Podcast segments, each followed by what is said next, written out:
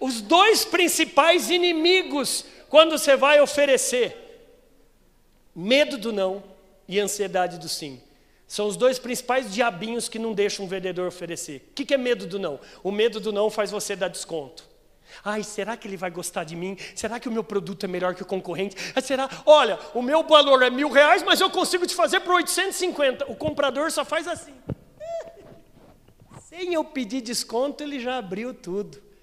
Para, cara. Coloca o seu valor cheio e se o cliente fizer cara feia ou falar que está caro, é aí que você tem que câmera, luz, ação, encher de argumento. Tem cliente que precisa ser demitido. Ponto. Não se prostitua.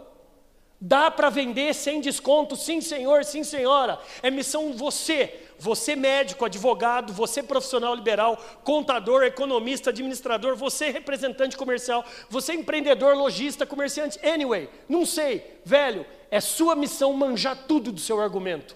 O cliente vai ficar com vergonha. Ninguém entra numa concessionária da Mercedes, da Ferrari e pede desconto. O cara vai olhar para você e fala: Você está na Mont Blanc, meu irmão.